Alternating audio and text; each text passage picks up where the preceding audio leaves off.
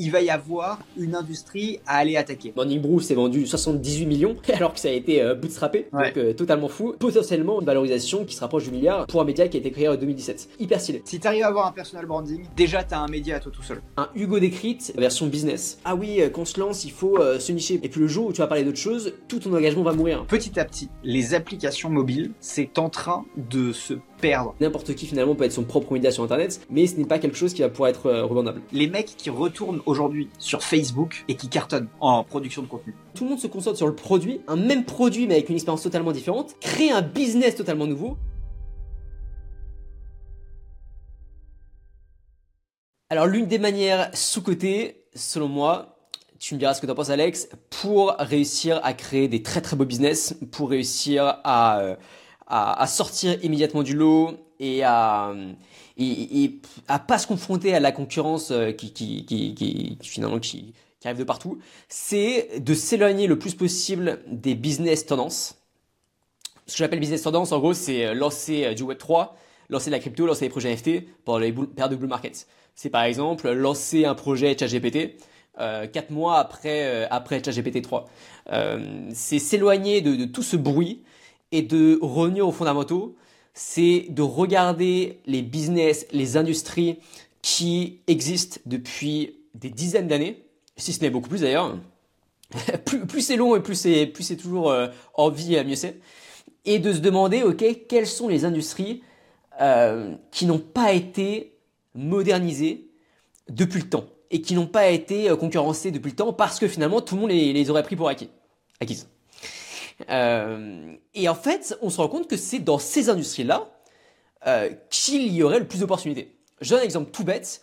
C'est un podcast comme ça de, euh, je crois, du fondateur Thibaut Alzière, l'un des fondateurs de, de eFounders, où il disait grosso modo, bah lui son gros kiff, c'est voilà exactement d'avoir d'avoir finalement ce, prisme de pensée, de réflexion, en disant ok c'est quoi les industries qui existaient hier, qui vont, enfin du coup, qui vont exister demain et surtout que tout le monde a pris pour acquis. Et c'est comme ça qu'il a eu l'idée de Aircall parce qu'il s'est dit ok la téléphonie d'entreprise il y en a depuis euh, depuis quelques temps maintenant.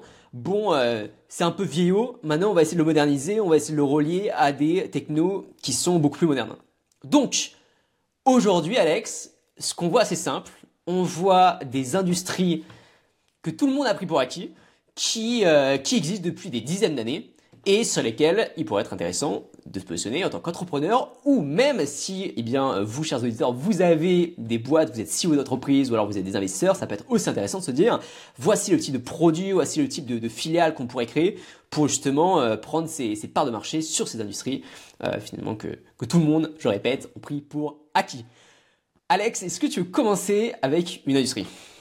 Ouais, moi je, moi j'ai une première, euh, j'ai une première idée. Je vais pas, je vais pas évidemment, je vais pas être chiant, je vais pas citer Limo cette fois parce que c'est évident pour tout le monde, blablabla. Pourquoi pas Pourquoi pas Mais, pourquoi pas mais non, mais non, mais non. On, on, va, on va faire plus, plus original pour une fois. On va faire plus original. Moi j'en ai un. C'est et je pense que c'est une industrie qui en plus peut être oh, complètement gigantesque. Euh, et c'est une industrie qui va devoir se renouveler d'ici euh, peu de temps, puisqu'elle est liée à la pyramide des âges. Donc, plus il y a de veilleurs de gens qui malheureusement vont vieillir et donc, euh, au bout d'un moment, euh, pour l'instant encore, mourir, il va y avoir énormément d'héritage et tu vas voir où je vais en arriver. Cette industrie, pour moi, c'est la gestion de patrimoine. Et la gestion de patrimoine, on va dire grand public n'y a pas il a pas forcément besoin de, gestion de patrimoine pour les mecs qui sont très très très riches. Ils sont gérés par des méga banques d'affaires machin tout ça c'est un autre sujet. Mais tu as toute une catégorie de gens qui ont euh, de l'argent mais qui en ont pas assez pour être éligibles à du Rothschild et ainsi de suite qui veulent quand même faire fructifier leur patrimoine qui vont hériter d'une partie de patrimoine potentiellement relativement important. Et pour ces gens là bah en fait, t'as pas forcément de presta ou de, produits de gestion. Il y en a pas énormément. On voit quelques attaques. Alors, t'as des plateformes de brokerage. Hein, t'as Robinhood aux États-Unis, euh, Trade Republic en France, machin. Enfin, je, je sais pas s'il faut en citer trois ou si voilà, mais en gros, ce genre de truc. Euh, mais tu dois le faire tout seul. C'est-à-dire que tu prends tes propres choix, tu prends tes propres trades, tu prends ton propre investissement, tu, te démerdes, tu peux acheter des ETF, ok, mais ça, te demande quand même de comprendre un peu ce monde-là. Mais tu as toute une génération qui n'a pas forcément l'habitude des applis, qui n'a pas l'habitude de tout ça, qui avait avant historiquement un gestionnaire de, gestionnaire de patrimoine en fait. Et il y avait dans chaque ville comme ça des dizaines de, petites boîtes de gestionnaires qui avaient 1, 2, 3, 10 clients de proximité, de confiance, ils leur vendaient des trucs. Et ben je pense que sur ce créneau-là, il va y avoir une industrie à aller attaquer. Parce que c'est un marché énorme, parce que c'est un marché qui va changer de main. Donc c'est le bon moment, à mon avis, pour leur proposer une offre, parce que euh, c'est pas parce que ton grand-père ou ton père avait un gestionnaire de patrimoine, d'autant plus si le mec a 50-60 ans, il est en train lui aussi de partir à la retraite petit à petit, machin. Toutes ces boîtes-là, elles vont pas forcément trouver de repreneurs, elles vont pas forcément continuer. Donc tous leurs clients, qui en plus vont potentiellement changer de génération, vont recevoir de l'argent. Et cet argent, il va falloir le placer, l'investir. Et tout le monde n'est pas un expert en placement, en investissement. Et c'est une industrie qui historiquement plutôt très rentable, plutôt très solide parce que souvent c'est des contrats à très long terme. C'est-à-dire que c'est quelqu'un ne vient pas te placer son argent pour deux semaines, ça n'existe pas, tu vois. Il te laisse son argent un an, deux ans, dix ans, euh, vingt ans. Et donc si il y a une boîte qui arrive à capter, tu vois, et à faire, je sais plus rien, tu vois, de la gestion avec IA, euh, une IA gère pour toi tes finances. Faire attention quand même que le truc fasse pas n'importe quoi, mais si tu arrives à avoir ce genre de choses, je pense qu'il y, a une app et un business à lancer sur ce sujet-là de la gestion de patrimoine, encore une fois, intermédiaire, pas euh, les énormes patrimoines. Donc voilà, voilà ma première idée d'industrie, euh, probablement sous-cotée, peu connue, pas forcément hyper sexy euh, de, de, prime abord, mais qui, à mon avis, a vraiment, un, de beaux jours devant elle, et deux, de beaux jours si on arrive à un peu la disrupter et un peu l'attaquer différemment pour la nouvelle génération. Donc, en gros, c'est comment est-ce que on gère le, euh, la distribution euh, de, enfin, l'héritage entre euh, des individus, des grands-parents par exemple, et leurs petits-enfants, et derrière comment on va leur permettre une sorte d'assurance vie, quoi. Assurance vie qu'on distribuerait aux, aux petits-enfants. Ouais, alors le problème de l'assurance vie, c'est que tu n'as qu'un seul choix. Tu peux souscrire à une assurance vie, mais tu vas souscrire, je sais pas, chez AXA, tu vas souscrire au truc et tu as un choix. Là, moi, ce que je dis, l'avantage d'un gestionnaire de patrimoine, c'est qu'il va te dire, bah, ok, on va prendre ta 100 000, disons, de, de, cash à, à, investir. Il va dire, ok, on va mettre 20 000 sur une assurance vie, on va mettre tant en action, on va essayer de faire un peu d'immobilier avec le reste, et puis le reste, on va se garder, j'en sais rien, un compte à terme euh, que tu vas ouvrir à 4% euh, en ce moment ou des taux comme ça. Et donc, ce genre de truc, ça, à mon avis, c'est un peu plus large que juste vendre des assurances vie. Ça existe déjà les assurances vie ou les SCPI euh, en, ligne, ça c'est ok. Moi, je parle d'un truc un peu plus dynamique quand même. Euh, un, truc où tu as vraiment une gestion, des conseils et où tu peux prendre du recul et euh, te dire ok c'est quoi ma stratégie sans pour autant être un vrai trader et sans pour autant tomber dans des trucs type encore une fois Trade Republic ou je sais pas quoi. Ok, et ça, ça, ça s'adresserait aux, euh, aux, grands-parents ou ça s'adresserait du côté des enfants? Parce non. fait, j'ai. Côté enfant. Moi, moi je dirais côté enfant. C'est au moment de la passation. Pour moi, tu, le, mec qui fait ça, il chope ses clients au moment soit de ce qu'on appelle la donation, donc euh, au moment où le patrimoine euh, descend, et ou au moment évidemment malheureusement de l'héritage pour moi, c'est là le, la plus grosse clé d'acquisition. Mais après, je dis ça, ça peut très bien être euh, un mec euh, qui euh, juste gagne un peu d'argent et décide de, faire, de passer par un, du coup, un gestionnaire de fortune en ligne, tu vois, ou un gestionnaire de patrimoine en ligne. Ok, ouais, ok, ok. Tu vois, un truc un peu intégré, parce qu'aujourd'hui, tu as des applis très thématiques. Tu as de l'appli sur de l'IMO, tu as de l'appli sur de l'assurance vie, tu as des applis de bourse, tu vois, mais c'est très, c'est très, très thématique. À ma connaissance, mais après, j'ai pas regardé tous les produits, mais à ma connaissance, il n'y a pas un produit euh, vraiment gagnant, tu vois, euh, qui, qui aurait ce format gestion de patrimoine, c'est-à-dire où tu peux t'exposer à un peu de chaque, un peu de tout, tu vois. Et en fonction de tes appétences. J'aime pas l'immobilier, je touche pas. Mais si euh, j'aime la bourse, l'assurance vie et un peu de cash placé, bon bah ça, go, j'y vais. Tu vois. Ouais, et ça, je, te rejoins totalement. Ah, mais je te rejoins totalement et ce serait quand même. Ouais je dis pas, je dis pas que ça existe pas du tout. Je mm. dis que j'en connais pas et que si je l'ai jamais vu, c'est qu'a priori ça doit pas être méga méga visible. Sauf erreur de ma part, évidemment. Ouais, c'est vrai une application où, où, tu viens de recevoir pas mal de cash et, et tu peux le, répartir en fonction d'un. Tu fais un petit questionnaire, tu, tu comprends ton, le niveau de risque que tu es, prêt à, que es prêt à prendre. Avec pourquoi pas des, des propositions après de, de, de, de positions. C'est vrai que moi, j'ai surtout investi en crypto. Un peu en immobilier, mais IMO euh, tokenisé aussi.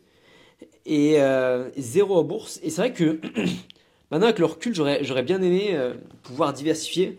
mais je déteste, je déteste les, que ce soit prise de tête. C'est-à-dire que je, je déteste me dire, putain, j'ai investi dans. En plus, la crypto, c'est horrible pour ça. Parce qu'il y a 36 wallets, il y a 36 plateformes, il y a 36 blockchains, euh, on, s'y perd, hein, c'est l'enfer. Et pouvoir se dire, ok, euh, bon, tu as une plateforme où tu peux investir un peu en crypto, un peu en IMO, un peu en bourse, un peu en or, ce que, tout est centralisé au même endroit. Ouais. Ça doit exister, ça, je pense. Hein. Ça m'étonnerait que. Euh, c'est ce que je me dis aussi, mais en tout cas, t'as pas un produit qui aujourd'hui. Enfin, je, vois pas un produit qui ressort. Tu vois, alors t'as toujours tes applis bancaires, tu peux faire un peu ça sur Revolut, tu peux acheter de l'or, euh, mais t'achètes pas de l'or physique, c'est pareil, t'achètes de l'or euh, papier, entre, enfin, de l'or digital, quoi. Tu peux acheter un peu de crypto, tu peux acheter un peu d'actions. Ça, c'est faisable mais ça reste t'as pas de conseil t'as pas ce tu vois t'as pas ce backup. Si tu veux faire un truc qui est pas dans leur euh, méthode tu peux pas aller le demander. L'avantage d'un gestionnaire de patrimoine à l'ancienne entre guillemets c'est que tu lui dis bah mec j'ai entendu parler que du fait que acheter des montres c'était un super coup en ce moment. Est-ce que tu peux m'expliquer comment on fait et comment on peut euh, attaquer le, marché? Bah tu peux pas acheter une montre sur enfin sur Revolut t'as pas genre placé dans les montres quoi. Ça n'existe pas. Ok, ouais. Ok, donc finalement, une, une, super app donc, qui réunit tout ça avec un, un gros levier humain ou du moins avec l'IA ou que sais-je, qui permet aussi de, de, vachement te conseiller et, de t'aiguiller sur, euh, sur, tes orbites. Ok, ouais. Carrément. Ça, finalement, il y a, y a, même dans même les achats de tableaux. Comme ça, il y a une boîte qui est aux États-Unis, je me souviens plus du nom. Ouais. Mais qui, euh, qui fait des très très gros chiffres et en fait, eux, ce qu'ils font, c'est euh, investissement et dans des tableaux. Donc c'est un peu, c'est un peu l'immobilier tokenisé ou ce que tu veux c'est euh, j'investis, j'achète soit le tableau directement, soit une part de ce tableau-là, je l'achète, j'investis là-dessus. Et je, trouve ça trop cool ces investissements alternatifs que, auxquels personne ne pense, mais qui euh, très souvent sont beaucoup plus rentables. C'est comme investir dans euh, même investir dans le vin. Il y a des boîtes comme ça qui permettent d'investir dans des dans, des bouteilles, d'investir dans, dans l'alimentaire, mais qui, qui prend de la valeur. Hmm. Ouais. Intéressant, ouais. Voilà. Pas mal. Allez, pas mal. euh, T'as fini sur ça ou pas? Ouais, j'ai fini sur ça. Ok. Alors, alors moi, l'industrie la, auquel je pense, euh, on, est loin de la finance, mais moi, je pense aux médias. Voilà, je, je pense que les médias, euh, je pense que les médias ont beaucoup Déjà, ce qui est bien avec les médias, c'est que c'est un business qui existe depuis longtemps. Depuis très très très très longtemps, il y a des personnes qui partagent l'information, c'est quelque chose dont tout le monde aura besoin. La question, c'est est-ce que finalement, avec l'avènement de l'IA, euh, les médias ou la création de contenu informatif, informative euh, va, va, va, va, va avoir vraiment un futur euh, incroyable? C'est la question que je me pose. Je sais pas. Je pense qu'on aura toujours besoin de relais d'information. Sous quelle forme Je ne sais pas. D'ailleurs, je, je, parie, je parie beaucoup sur euh, bon, ça, je vais, développer ça un peu après, mais je pense que je, parie beaucoup sur l'humain, euh, sur la création d'un lien humain. Et donc, je pense que le futur des médias, et aujourd'hui, ce qui n'existe presque pas finalement, c'est les médias rattachés à un personal branding. Hugo Décrypte le fait, et ça a super bien marché. Euh, mais un Figaro rattaché en fait à, deux trois têtes que l'on voit régulièrement poussées par par ça un Le Monde un ce ce qu'on veut finalement on voit pas énormément donc mon idée qu'est-ce que c'est? Mon idée, c'est de se dire, ok, euh, l'industrie médiatique, ça existe depuis longtemps. Il y a de grandes chances pour que ça continue à exister demain. Euh, ce qui est bien, c'est qu'il y a très très, il y a eu très très peu finalement de modernisation ou de, coups de jeunes qui ont été passés sur euh, sur cette industrie-là. On a pu le voir avec les Hugo Décrypte, le média Le Crayon, qu'il y a eu quand même un mouvement de personnes assez jeunes qui ont voulu démocratiser l'accès aux, médias, notamment aux plus jeunes, mais ça reste sur des, de l'actualité qui est assez mass market. Voilà, ça va être des, des débats sur débats politiques, ça va être euh, euh trucs euh, concernant l'écologie, ça va être des, faits divers et compagnie. Euh, mais une, une niche au sein des médias qui, selon moi, pour l'instant, n'a pas été vraiment modernisée, c'est la niche business. Niche business, information tech. Euh, on, a, on, a quelques, euh, on a quelques médias, voilà, on a Capital, on a euh, Les Échos version, version, version business, on a, on a BFM Business qui, ont essayé, enfin, qui, attaque ce créneau, il y a aussi Digital, je sais plus comment ça s'appelle, il y, a, un média comme ça, Digital, je sais pas trop quoi, mais voilà, ça, reste quand même, ça reste on reste sur des, sur des choses qui sont un peu plan-plan avec, avec un blog, avec, quand on regarde leur newsletter, c'est une newsletter qu'on reçoit par semaine avec euh, aucun, il y, a rien d'humain quoi. Il y a rien d'humain, y a aucune émotion qui ressort. C'est assez plat, c'est de l'information quoi, l'information brute que l'on reçoit. Et je pense que euh, attaquer ce, ce segment-là avec une approche assez moderne, comme on a pu le voir avec euh, Hugo Décrypte et compagnie. Je pense que ça peut être très intéressant. surtout que, en fait, c'est quelque chose qui a super bien marché aux États-Unis. Je pense à Morning Brew, je pense à The Hustle. Euh, en il, y en a, il y en a une petite dizaine comme ça et qui ont réussi à se vendre. Morning Brew s'est vendu 78 millions euh, alors que ça a été euh, bootstrappé, donc euh, totalement fou. Et ça a été créé en 2017 et je crois que ça a été vendu en 2021-2022, donc très stylé. Et, et là aujourd'hui, ils vont ils vont atteindre les 100 millions d'euros mensuels, n'importe quoi, annuels pardon, sur sur leur produit. Donc potentiellement aussi une valorisation qui se rapproche qui se rapproche du milliard pour un média qui a été créé en 2017. Donc hyper stylé. Ouais. Donc voilà, voilà, voilà, selon moi, l'industrie qui peut-être, il y a peut-être quelque chose à faire en France, en Europe, essayer de donner un petit coup de jeune sur l'industrie médiatique et pourquoi pas attaquer comme ça des niches. Alors j'ai parlé du business, mais on peut aussi euh, parler euh, euh, de d'autres. Un, média, je sais pas, un média typiquement pour, pour les femmes, femmes, mince, il y a, y a, ça a été racheté, d'ailleurs ça a été un, des journaux, un des médias qui a été racheté par le Figaro, Femme... Femme actuelle? Femme actuelle, ça s'appelle? Ouais, ouais c'est sûr? En tout cas, Femme actuelle, ça existe, ouais. Ok, parce que du coup, je pensais à valeur actuelle, je me suis mis en or, aucun rapport. non, non, ouais, aucun bah, rapport là, mais ouais, ouais, euh, ouais, ouais, euh, actuelle, ouais, c'est Mais, mais, euh, mais euh, voilà, c'est des médias qui, encore une fois, c'est sous niche qui peut être intéressant à attaquer, mais avec une, avec une, euh, mais avec un coup de pinceau un peu, un peu moderne. Et donc, justement, ce coup de pinceau moderne, la question c'est quelle, quelle forme il peut prendre et euh, donc là directement on peut on peut regarder ce qui se fait euh, ce qui se fait aux États-Unis. Eux ils ont un, un modèle avec beaucoup, plus euh, newsletter, donc beaucoup moins blog où on va écrire tous les jours sans article, mais plus newsletter où on va prendre quelques quelques points, on va essayer de les développer, on va essayer de raconter des histoires. et aussi une présence sur les réseaux qui est aussi plus jeune, plus moderne. Et puis voilà, l'idée que j'ai eue tout à l'heure, enfin que j'ai partagé tout à l'heure, c'est pouvoir se dire, ok, ça pourrait être intéressant d'avoir du bill in public avec des têtes euh, qu'on voit, qu'on voit sur les réseaux qui justement bâtissent, bâtissent ce média. Euh, et ça, ça n'existe pas pour l'instant. Enfin, ça n'existe pas dans, dans, certaines niches. Un Hugo décrite version, euh, version business. voilà, voilà à mon avis une, une, possibilité. Et en fait, en, fait, ouais, vas-y. Ouais. Non, je dis, en, fait. vas-y, vas-y, vas-y. en fait, du coup, pourquoi ça pourrait être aussi très intéressant, c'est que bon, déjà, déjà rien que le modèle économique actuel de, euh, des médias est, assez intéressant. À ton avis, combien en 2022 on fait le Figaro en chiffre d'affaires? Je sais pas, je, dirais plus de 100 millions. Je dis peut-être une connerie. Ils ont fait 575 millions. Ouais, ouais, bah, ouais. Le Figaro. Alors c'est euh, se faire en part, ils ont ils ont pas plus de présence euh, de présence euh, au sein de la télévision et euh, ce genre de choses. Grosso modo, le modèle médiatique aujourd'hui, c'est bon, il y a la publicité comme d'hab, et puis très souvent il y a des modèles agences. Il y a plus des agences comme ça. mais ce qui est génial à partir du moment où plus tu niches sur le business ou la tech ou autre chose, c'est que tu peux imaginer tout un panel de choses. On peut imaginer, je sais pas, une communauté de réseaux avec que des entrepreneurs à plus, des cas, des investisseurs, euh, avec un prix d'accès entre 1000 et 10 000 euros par an, où le but c'est de faire du réseautage, de faire des dîners, de faire euh, de faire de de, euh, du, de, la retraite, ce genre de choses. On peut imaginer des un, un, panel d'agences intéressants, on peut imaginer de la formation, on peut imaginer de la tech, on peut tout imaginer. Et en fait aujourd'hui, avoir un média, c'est avoir une source, une puissance de distribution qui, est, qui est juste dingue. Donc je pense qu'il y a quelque chose de gros à faire là-dedans. Voilà. Ok. Euh, donc prochain? Non, tu, tu veux commenter? Je t'ai coupé euh, ah juste avant euh, quand t'allais commenter. Ouais, je disais donc non, non, mais je, disais dans tous les cas, à mon avis, la bonne idée, peu importe la niche que tu choisis, c'est et ça, on en fait souvent la même analyse euh, sur, sur le podcast, mais c'est de se dire, si tu arrives à avoir un personal branding, déjà tu as un média à toi tout seul. Ce média, après, qu'est-ce que t'en fais? Comment tu, tu le transformes en un vrai média? C'est autre chose, mais fondamentalement, c'est comme si tu avais un média. Et donc, derrière, suivant qui tu es, tu peux attaquer la niche que tu veux. Avant, tu n'aurais jamais pu faire un média, j'en sais rien, tu vois, de badminton.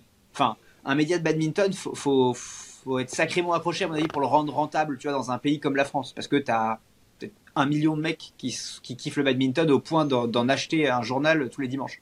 Maintenant, mec, ça te coûte quasiment rien. Tu peux avoir un média niché sur le badminton, euh, pour peu que tu arrives à avoir 1000 vrais fans, comme tu le dis tout le temps, bah mec, tu peux en vivre. Et donc, tu des, des, des cachés derrière du personal branding, tu peux avoir des micro-médias, donc des micro-journaux, des micro-chaînes YouTube et ainsi de suite, qui se, développent et qui prennent le rôle, euh, qui prennent le rôle d'un média. Et je suis d'accord avec toi. Hugo Décrypte a, a, cartonné le truc, le crayon aussi. Et il n'y a pas eu, pour le moment, cette niche business vraiment attaquée. Il n'y a pas eu un, ou alors encore une fois, ou alors j'ai pas vu, et il est possible aussi, ça, nous arrive toujours hein, de pas voir des trucs, mais il n'y a pas eu un morning brew à la française. Après, est-ce qu'il y a assez de volume en France d'actualité euh, tech et business pour que, tu vois, aux États-Unis, ils sont très très vénères là-dessus. Ils envoient beaucoup d'actu, tu vois, la moindre levée de fonds, elle est couverte, le machin. Je sais pas si en France, il y en a autant. C'est aussi une bonne question à se poser, ça. Peut-être que c'est pour ça qu'il n'y a pas eu de, de, Morning Bro à la française. Je sais pas. Après, l'info peut venir de l'international. Après, tout dépend de la, de la pertinence des infos. Mais, euh, mais quand on voit, quand on voit à quel point en France on suit l'évolution de, de, enfin, en France, euh, dans, dans la micro-niche dans laquelle on est, on suit l'évolution de, de, de ChatGPT, quand on suit l'évolution des gros. En fait, on voit qu'il y a une internationalisation finalement des, euh, des, des, des outils techniques et, euh, et même des, des, des, figures, euh, des figures emblématiques. Et, et, je pense que maintenant, il y, a, il y, a, beaucoup moins de barrières comme ça. La seule barrière, c'est la barrière de la langue. Et, euh, et, et, je pense que c'est bien de faire des infos peut-être nichées euh, français, mais je pense qu'il n'y aura aucun problème à expliquer qu'il y a telle marque qui, qui, a fait telle chose, qui a acheté telle chose, parce que ça reste des informations pertinentes que les, les, personnes après peuvent réutiliser dans leur business. Ouais, je suis d'accord avec toi. Et, et, en fait, la force d'un média aussi, c'est que ça reste un actif qu'il est possible de revendre. Là où uniquement le personal branding en tant que média, puisque aujourd'hui c'est vrai que n'importe qui finalement peut être son propre média sur Internet, seulement euh, il construit pas un actif en faisant ça. Il construit euh, finalement une force de distribution qui peut être intéressante, qui peut lui permettre de construire des actifs derrière, mais ce n'est pas quelque chose qui va pouvoir être euh, revendable. Et en plus, très souvent, le type va s'ultra-nicher. Ça aussi, c'est la grosse problématique de la plupart des personnes qui euh, se considèrent comme, comme un média et, et donc développent, créent du contenu sur les réseaux, le problème, c'est qu'on se niche parce que généralement, l'idée courante, c'est de dire ah oui, quand on se lance, il faut euh, se nicher. Bon bah moi, je vais être le mec euh, qui va créer des shorts. Je suis l'expert en shorts. Je suis expert au TikTok. Bon bah moi, je vais être l'expert de Twitter. Bon bah génial. Ça c'est trop cool, mais au bout d'un moment, t'es ultra niché, t'es es connu pour ça, et puis le jour où tu vas parler d'autre chose, tout ton engagement va mourir, parce qu'en fait, tous tes abonnés t'ont suivi pour ça, tu vois. Là où développer un média qui est du coup large par essence, te permet euh, de totalement euh, distinguer ton personal branding. Par exemple, tu peux, avec ton personal branding, build in public le média. Donc comme ça, ton personal branding est détaché de ça. Finalement, après, tu pourras faire tout ce que tu veux. Le média prend de la valeur et le média est suffisamment mass market et suffisamment global pour distribuer à peu près tout. En fait, à partir du moment où ça reste à une cible spécifique, après, tu peux leur vendre toutes les, toutes les choses qui peuvent, qui peuvent les intéresser. Des communautés, de la tech, de l'agence, du service, du conseil, pas mal de choses. Même, même d'ailleurs de l'humour. Un, exemple tout bête. Imagine, imagine un, un, énorme média qui cite tous les entrepreneurs, les CEO, les investisseurs. Demain, tu fais une promo pour euh, ton hôtel, l'hôtel que tu aurais bien créé, enfin que tu aurais bien créé d'ailleurs, je sais pas, mais sur euh, qui réunit, euh, qui réunit les entrepreneurs. Bon bah voilà, c'est parfait quoi. C'est, c'est la cible parfaite pour, pour, pour ça. Très très clairement. non non mais très très clairement. Ok, donc numéro 3, 3 je crois. 3 ouais. Euh, je vais peut-être dire une immense connerie. Je vais peut-être dire une immense connerie, mais euh, je me lance parce que je, pense qu'il y a un truc à jouer. Euh, les applications mobiles. Je pense. Tu vas me dire, mais de quoi tu parles? Je pense, mec, que petit à petit, les applications mobiles, c'est en train de se perdre. Je pense qu'on est au début de la vague de descente. Alors, d'où vient mon analyse? Si tu regardes récemment euh, qu'est-ce qui est financé par les VC, qu'est-ce qui se lance de manière massive, hein, j'entends, tu, regardes les, annonces, il y a beaucoup de boîtes deep tech qui se sont lancées. Il y a beaucoup de boîtes de SaaS euh, assez classiques, tu vois, qui tournent sur, euh, bah, laptop, machin. on voit de plus en plus de boîtes un peu hardware ou un peu, on va dire, vide tous les jours, tu vois, lifestyle, complément alimentaire, tout, ce genre de trucs de moins en moins d'apps. Je sais pas si c'est une analyse que je fais parce que j'ai des. J'en sais rien. Euh, les algos que j'utilise font que c'est targeté comme ça. Mais moi, je pense que, tu vois, à part l'app qu'on utilise là pour se filmer, c'est la dernière app que j'ai téléchargée. Et c'est la dernière app que j'avais téléchargée. Ça se trouve, sur l'année dernière, j'ai pas eu une seule nouvelle app. Pas une seule nouvelle app. Et pourtant, je m'estime plutôt euh, relativement très connecté, tu vois. Et alors, ça veut dire que c'est, à mon avis, un marché en décroissance. Ça veut dire que bah, petit à petit, il y a de moins en moins de concurrence dessus. Alors, est-ce que le marché est déserté parce qu'il n'y a plus de place à prendre? Ou alors, si un truc est vraiment bien senti, est-ce qu'une app, justement, va se retrouver avec moins de concurrence qu'elle ne l'aurait eu il y a 2, 3, 4 ans? Et peut-être qu'il y a un truc à exploiter là-dessus. Donc, le marché des apps mobiles, ça veut rien dire, évidemment. Mais mon analyse, c'est de dire que le format app pour délivrer quelque chose est en fait en train d'être de moins en moins utilisé et je pense qu'on le voit pas encore. Et qu'il y a pour l'instant, entre guillemets, que des signaux faibles. Et moi, je regarde ça sous l'angle qui investit où et que, choisissent les VC. Euh, ça se trouve, on va publier ça. Il y, a, quatre VC qui vont nous répondre en nous disant eh, n'importe quoi. Moi, j'investis dans ça, ça, ça, et voilà, j'aurais tort. Mais de ce que moi je vois, moins en moins d'apps. S'il y a de moins en moins d'apps, c'est qu'il y a de moins en moins de concurrence. Et s'il y a de moins en moins de concurrence, c'est qu'il y a peut-être un truc à aller choper. À mon avis. Ouais, je trouve que c'est une analyse pertinente. Alors, j'ai pas du tout vu les chiffres euh, au niveau des investissements des VC et tout, mais ce qui est vrai, moi qui suis beaucoup de la sphère entrepreneuriale et qui suis énormément les tendances, les tendances de mode justement sur les nouveaux business à lancer qui cartonnent, bla euh, il y a eu énormément de dropshipping, un peu moins après. Il y a eu énormément toute la vague Web3, etc., etc., un peu moins après. Là, on rentre beaucoup dans la vague, il faut créer du contenu, et beaucoup de la vague, euh, il faut faire des, des SaaS. J'entends beaucoup de SaaS, j'entends beaucoup de création de contenu. Euh, et on a aussi un peu la vague, faut créer des communautés. Bon, ça, ça rejoint un peu la création de contenu. Ouais. Mais c'est vrai que euh, je pense qu'on a eu toute une vague app consumer qui a été lancée après justement succès de Facebook, succès, de euh, Snapchat et compagnie. Est-ce que la plupart des personnes se sont pas découragées et se sont pas dit mais en fait c'est plus simple, faut viser les, faut viser des, des SaaS, faut viser ce genre de choses? Très certainement. Lorsqu'on regarde la courbe au niveau des tendances, on voit qu'en France c'est quand même quand tu tapes juste app mobile, c'est quand même en croissance. Mais quand tu tapes au monde, donc il y a un gros pic en 2009, et puis après, c'est stable. C'est stable, c'est stable, c'est stable. Depuis, euh, quand je regarde, depuis, euh, depuis 2014, mec, c'est stable. Ça n'a pas bougé depuis 2014. Euh, on essaie de mettre, de mettre la courbe. Sachant que paradoxalement, sachant que paradoxalement, dans le même temps, tu as de plus en plus de gens qui ont des mobiles. Des applications, donc, et, enfin, pardon, des, mobiles, donc des OS, donc qui téléchargent des apps. Donc si tu veux, à mon avis, c'est en effet, bah, mon, ça corrobore avec mon analyse qui est c'est de moins en moins un sujet chaud.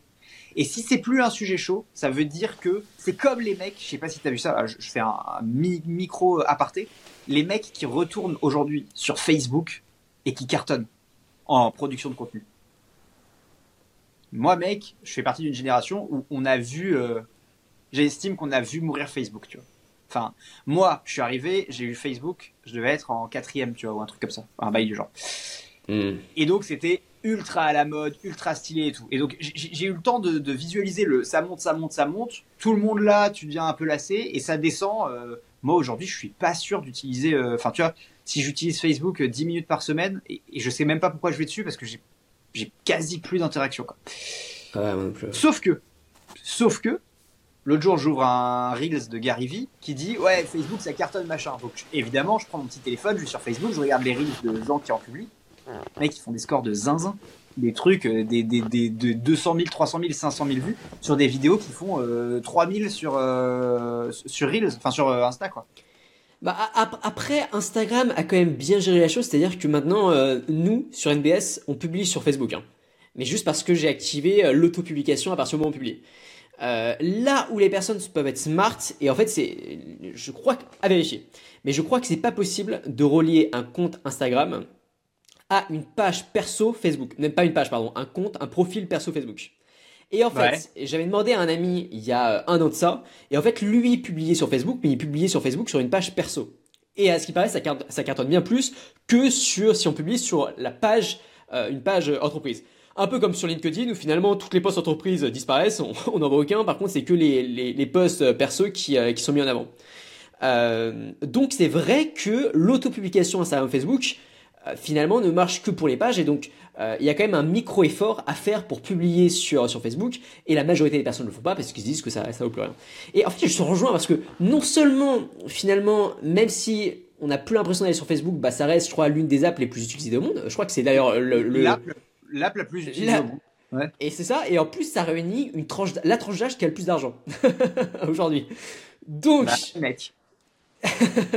et ouais, mec. Donc, et donc, mec, on va venir se créer un compte NBS et. et mec, tu as perso là-bas.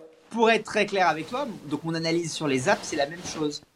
C'est de dire, c'est des business qui, à un moment, étaient tellement violents en termes de concurrence que bah, les gens, dès qu'il y a eu d'autres trucs qui sont arrivés, bah, TikTok ou le SaaS, euh, pour, enfin, tu vois, pour faire des parallèles, les gens sont allés dessus et ils se sont détournés du truc. Sauf que tellement de gens s'en sont détournés qu'en fait, il y a de la place.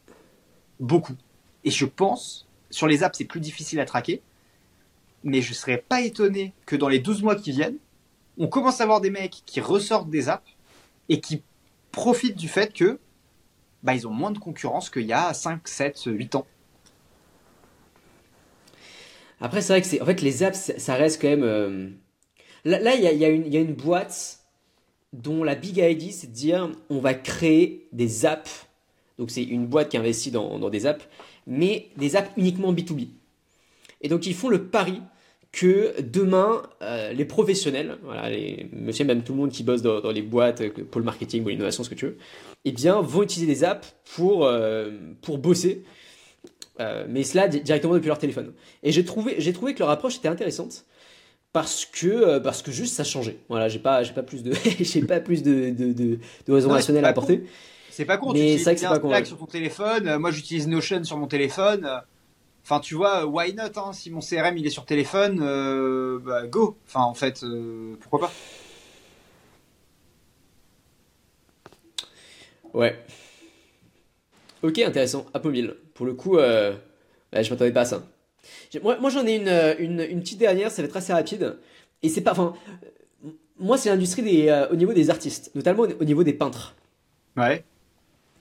Euh, eh bien, figure-toi que moi, j'ai jamais été vraiment sensible à l'art pictural. Euh, j'adore la musique, tout ça, mais j'ai vraiment été sensible euh, au, tableau. Et je suis allé à une, une, conférence il n'y a pas si longtemps, où en fait c'était un type qui expliquait toute l'histoire de l'art moderne depuis le, depuis le 18e siècle. Et en fait, j'ai trouvé ça passionnant. J'ai trouvé ça passionnant puisque le type en parlait avec, avec, avec humour, avec passion. Et en fait, ça m'a fait réfléchir. Je me suis dit, mais la salle était pleine. Il devait y avoir 3000 personnes dans la salle. C'était une, salle assez importante euh, pour, les conférences.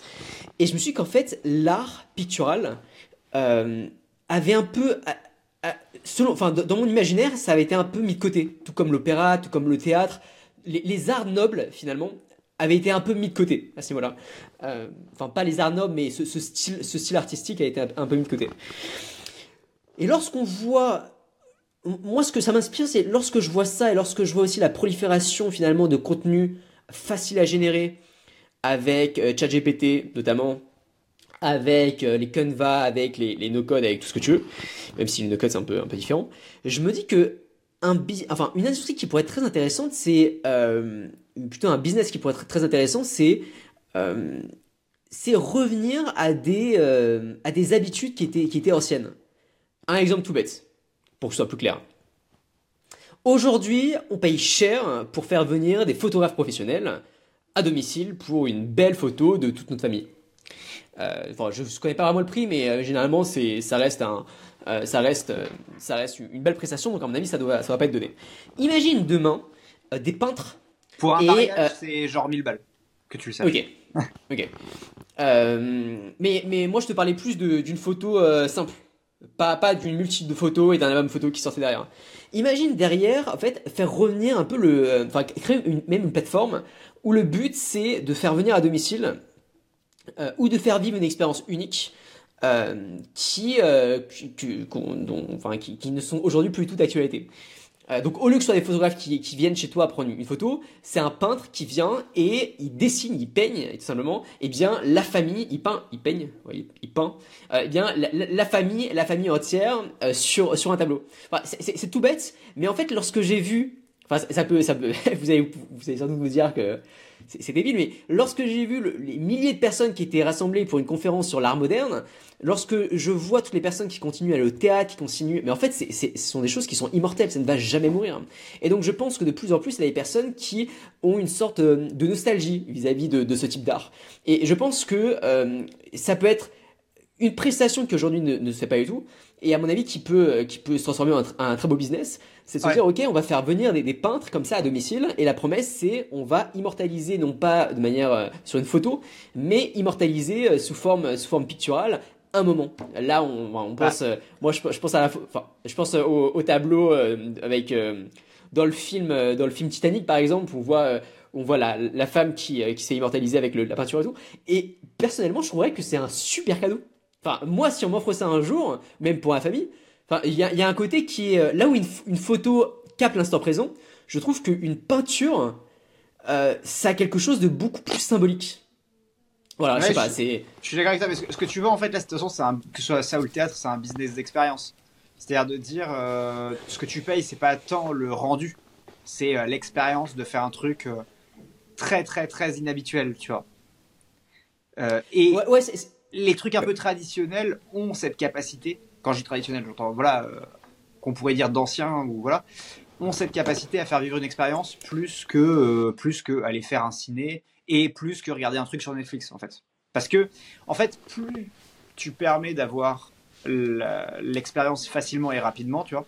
Genre, aller voir une pièce de théâtre, c'est plus compliqué que d'aller au ciné, ce qui est plus compliqué que de regarder un truc sur Netflix, ce qui est plus compliqué que de regarder un TikTok. Et donc, tu as une, une espèce d'inversement proportionnel, valeur de la chose, valeur de l'expérience versus facilité d'accès euh, à l'expérience, tu vois. 1000%, et, ouais. Et je pense que tu peux jouer facilement tout au long de cette chaîne de valeur, tu vois. Et, et pour. Je pense que pour moi, la mauvaise idée, parce que j'ai déjà vu des mecs le faire, c'est genre de dire, ouais, on va créer une app pour faire du live de théâtre. Ouais, non, non, bof. En fait, tu niques l'expérience. Enfin, dans ce cas-là, tu vois, va sur YouTube, regarde une pièce de théâtre qu'un mec a filmé, enfin, tu vois, fin de, fin de l'histoire. Ça, je crois pas du tout. Moi, pour le coup, je, dis rarement ça, mais s'il y a bien un truc que auquel je crois pas, c'est à des modèles qui sont basés sur une expérience et d'essayer de digitaliser un truc qui est pas digitalisable. Tu vois, ça, pour moi, c'est le truc qui fonctionne jamais. Évidemment. Et pourtant, la, dernière fois, tu avais parlé de, euh, de la messe en live. Ouais, je suis d'accord avec toi. Moi, je, tu vois, je, je pense que c'est un truc qui, qui marche pas forcément. Par contre, là, ce que je sais, c'est qu'il y a des mecs qui ont levé sur cette idée-là. Euh, moi, je trouve que ça marche pas, mais, mais potentiellement, là, ils viennent chercher autre chose que l'expérience. Ils viennent chercher la foi et tout ça, et peut-être que ça, c'est un peu plus accessible. Mais un théâtre, tu vois, un vrai théâtre ou une vraie performance, en live, je vois pas. Non, non, euh, euh, euh, en vrai, je suis d'accord avec toi, mais vraiment, l'idée, c'est de, de, venir, de venir apporter une expérience qui est nouvelle, mais en se basant sur, les, sur les, le divertissement qui, qui, qui est ancien. Une expérience. enfin, je, sais pas, c'est possible, mais tu sais, c'est faire vivre des expériences à domicile qui, qui, qui sortent totalement de l'ordinaire. Et en fait, je, me rends compte d'une chose aussi, c'est que le, il y a un énorme marché sur, sur, non pas sur les, les produits qu'on propose, mais sur la manière dont on apporte ces produits. Là, là, je suis tombé, alors aucun rapport, mais je suis tombé sur un, je suis tombé sur un site qui fait 1,5 million d'euros par an de chiffre d'affaires, plus de 100, plus de 100 000 balles par, par mois. Euh, et en fait, c'est un site qui te propose de, de, de te faire livrer des, euh, des, euh, des trucs, des, des, des, des, des, trucs, des, des éléments, des, des, choses sexuelles, quoi, grosso modo. J'ai bégayé, c'est dingue. mais sous forme de chocolat. Donc tout est en chocolat. Et en fait, l'idée, la promesse, c'est livrer ça à un ami. Livrer ça à, tu sais, il y a un côté blague. Et en fait, j'ai vu de plus en plus de business comme ça, alors pas forcément avec le même type de produit, mais où l'expérience est différente. Est différente.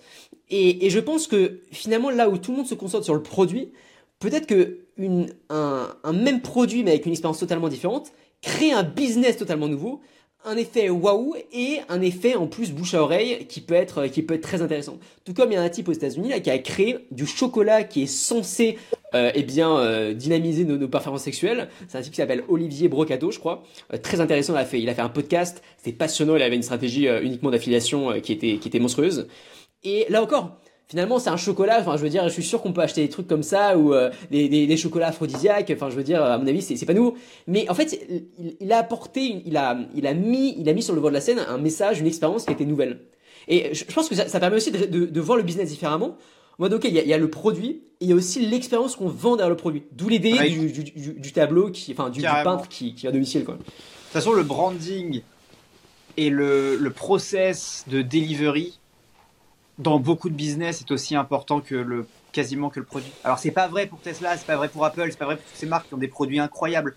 Mais quelque part, Apple, tu vois, la boîte, euh, la commande, le service client, tout est léché nickel et ça, te, ça, ça, augmente aussi la qualité perçue en tout cas euh, du, du, produit.